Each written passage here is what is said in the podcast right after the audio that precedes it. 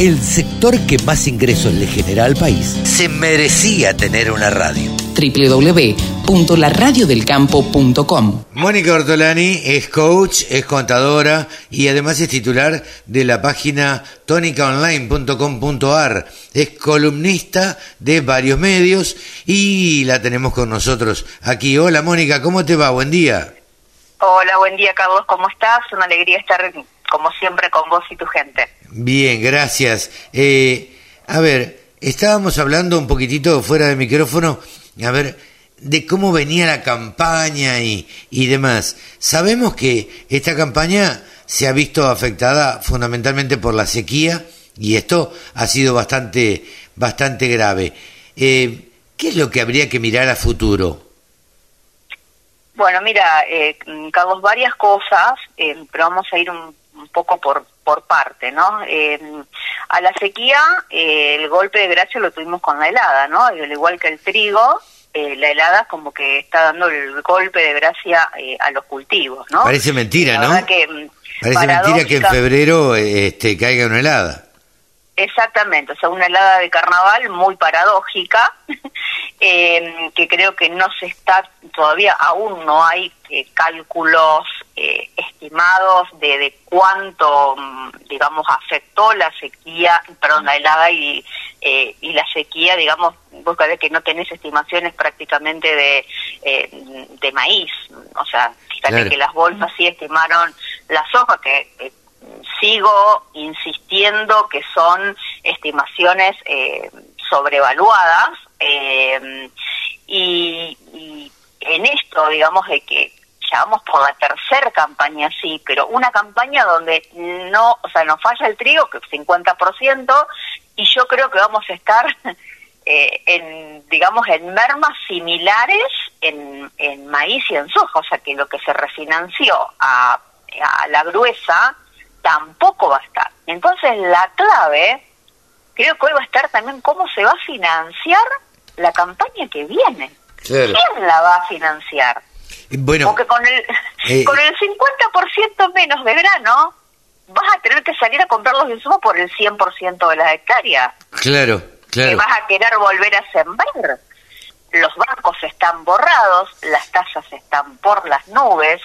Entonces, bueno, acá si realmente no hay, eh, eh, digamos, un, eh, un plan, eh, digamos, más integral, que se le saque la pata de arriba al productor eh, con los impuestos y que también la cadena responda, porque no nos olvidemos que eh, la mayor parte del financiamiento es comercial. Sí, claro. O sea, te, te lo iba a están preguntar. solventando las cooperativas, lo que están solventando, bueno, acopios, eh, bueno, algunas multinacionales también, pero bueno, acá el problema, digamos, se va a necesitar oxígeno de más largo plazo y refinanciaciones de más largo plazo. Entonces, Claro. ¿Y hoy, vos ¿viste? crees que los bancos van a van a jugar un rol importante ahí? No, para nada, para nada, yo creo que están borrados. Hoy te digo, eh, me llegan comentarios de productores, eh, eh, hoy, eh, digamos, te dan financiaciones a tasas, digamos, más bajas, acorde al 55%, siempre y cuando no tengas el 5%, no tengas existencia del 5% de la soja. O sea, un productor que tiene más de un 5% de existencia de soja, no puede acceder a esa tasa. Y hoy estaba comentando Fernando Vuelta en el Comité de Crisis de Agroeducación que también el Banco de Córdoba eh, te está pidiendo que no tengas más del 5% de existencia de maíz. Cla- ah, Con lo cual, maíz tampoco. con los bancos no contemos. Entonces, si con los bancos no contemos, a las, eh, digamos, a la red comercial se le va a poder también cada vez más difícil. Bueno, y, y otra cosa, viste, nosotros siempre defendemos el canje, ¿no? Sí, claro, que sí, sí, columna, de nuestra primera columna.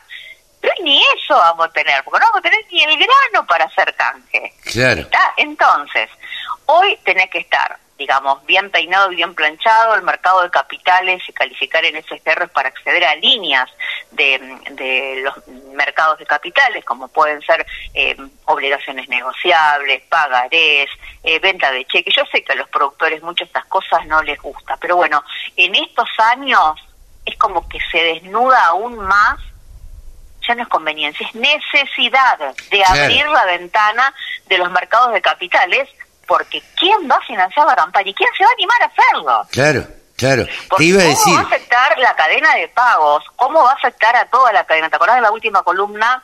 Eh, hablábamos la cantidad de viajes menos, la cantidad de litros de combustibles menos. sí, claro. Entonces, eh, esto afecta a toda la cadena, eso no es cuestión solamente del productor. ¿m? No, sin Eh, duda. Ahora, entonces, ¿vos crees que, Sí. a ver, cómo, cómo se va a, a financiar el productor agropecuario? ¿En, en forma particular, decís vos? ¿Con los acopios? ¿Cómo, cómo va a ser? ¿Cómo te lo imaginas? Mira, yo creo que por ahí, eh, digamos, eh, quien mejora, quien mejor esté generando confianza, quien mejor eh, es un cliente ordenado y es un cliente que ha generado confianza, es quien mejor posicionado va a estar para que ese acopio, esa cooperativa, ese intermediario, eh, se va el banco o, o- o- o mismo una inversión, una SGR que lo va, le va a tener que dar avales. Ah, justo te iba a decir Este- que, iba a hablar de las este- SGR. Exactamente, digo, va a estar mejor posicionado para salir a, a, digamos, a financiar la campaña. ¿Está? Eh, creo que es- son campañas que como que va a desnudar más que nunca al preciso del impreciso. Eh, eh, entonces, eh, digamos, hoy generar crédito, generar credibilidad, sabes que son temas que me apasionan porque estuve durante más de 20 años, tanto en el sector financiero como, bueno, en la industria semillera, eh, precisamente diseñando herramientas financieras como responsable de créditos y facilitando cómo el productor puede financiar mejor su campaña. Y hoy se encuentra que no tiene granos, aparte, lo como, como hablamos la otra la otra columna, pagó los insumos más altos de la historia, Claro. con lo cual con lo cual la pérdida es aún mayor. Entonces, pero vamos a otro tema más. A ver. ¿Cómo financiar? Porque es, va a ser la clave para la próxima, por supuesto. Pero también lo vive hoy otro condimento que, mira, lo escribí en mi última columna que les recomiendo que, eh, la verdad que tuvo más de 14.000 lecturas en, en agroeducación, Ah, más allá de, de- de- de mi página, que se llama Soja Carnaval de Precios. Eh, ¿Por qué? Porque el dólar soja realmente rompió los mercados y hoy la realidad es que, por ejemplo, un productor que tiene soja a fijar, Sí, el exportador se la está pagando unos 75 mil pesos. sí. Mientras tanto, el industrial que tiene que comprar esa misma soja para hacer, por ejemplo, alimento balanceado, como Sí. no puede conseguir soja, la está pagando 95 mil. Entonces, ante esta realidad, y si miras Matva te da 91, 92, pero ante esta realidad también el productor va a tener que, o sea, hoy hay mucha diferencia entre una soja ya entregada a fijar que le querés poner precio a una que no, con lo cual vas a tener que también diagramar cuál va a ser tu estrategia comercial. ¿Vas a seguir entregándole a fijar a los mismos clientes a los cuales vos le estás entregando? Claro. ¿No será ahora a lo mejor que empieces a ver cómo diversificar a quién le vendes tu producción? ¿No será cuestión que también los industriales y los productores empiecen a hacer eh, mejores negocios? Por supuesto, lo van a poder hacer siempre y cuando también crediticiamente, eh, eh, digamos, esa industria local cercana a tu localidad, eh, digamos, te dé, porque muchas veces, ¿qué te dice el productor? Y, pero yo le vendo a determinado exportador a los tres días cobro, en cambio si yo le vendo a la industria cobra a los 30 días. Sí, claro. Pero claro. hoy tenemos un 22% de diferencia que te cubre esa espera. Entonces, si vos le tenés confianza, le das crédito, y en definitiva, cuando ahora le están entregando las hojas fijar, están, en- están entregando un crédito de tasa cero, gratis, a quien se la está entregando. Vamos a ser realistas. Claro, sí, sí, sí, sí. Vamos a Así que. Entonces- es un año, es un año donde el productor va a tener que eh, afinar la puntería, hacer los cálculos muy finitos eh, y estar atento a todas las posibilidades.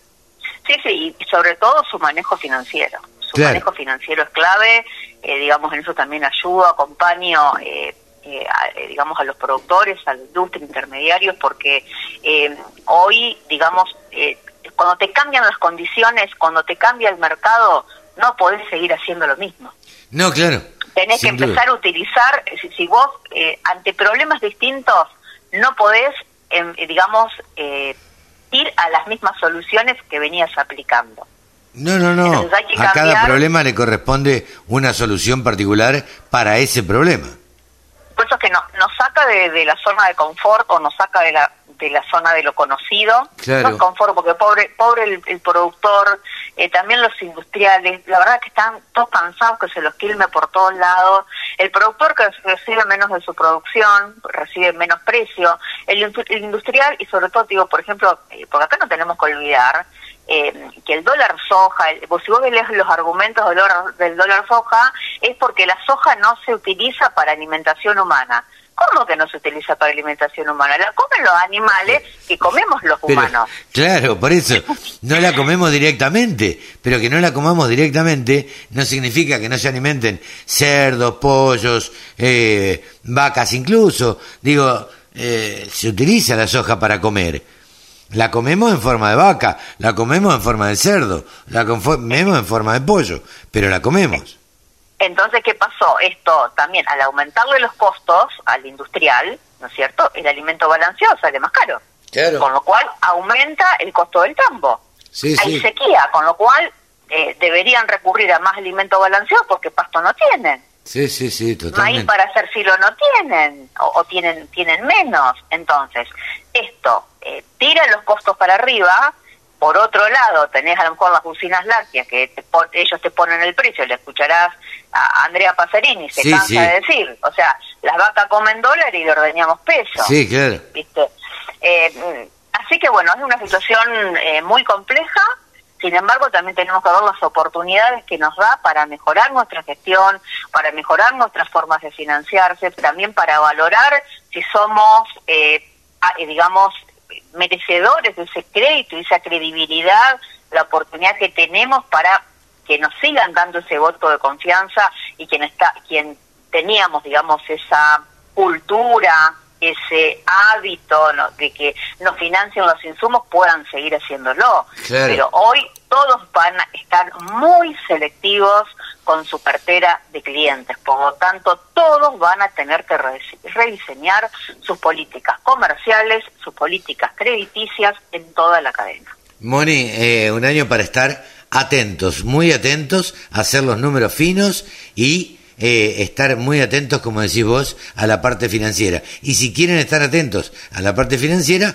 pueden comunicarse con Mónica Ortolani, que es especialista como contadora en este tipo eh, de herramientas y asesoramiento a, a, los productores. Así que se pueden comunicar, la buscan en las redes, la buscan en tonicaonline.com.ar eh, y ahí van a encontrar la forma de, de, ubicarla a Mónica para que los guíe, para que les dé un consejo, para que les diga este, qué es lo mejor que pueden hacer eh, en estos tiempos, donde hay que aguzar todo el ingenio, para que el campo sea más rentable, ¿no? Exactamente, más rentable y sobre todo también hoy eh, más sostenible desde el punto de vista financiero, porque de cheques rechazados es muy difícil volver. No, totalmente. Administrar, administrar muy bien la caja eh, va a ser clave. Mónica, hasta dentro de 15 días. Un gusto, Carlos. Saludos para todos. Mónica Ortolani pasó aquí en los micrófonos de la Radio del Campo. El campo es el motor del país. Prende ese motor. Prendete a la radio del campo.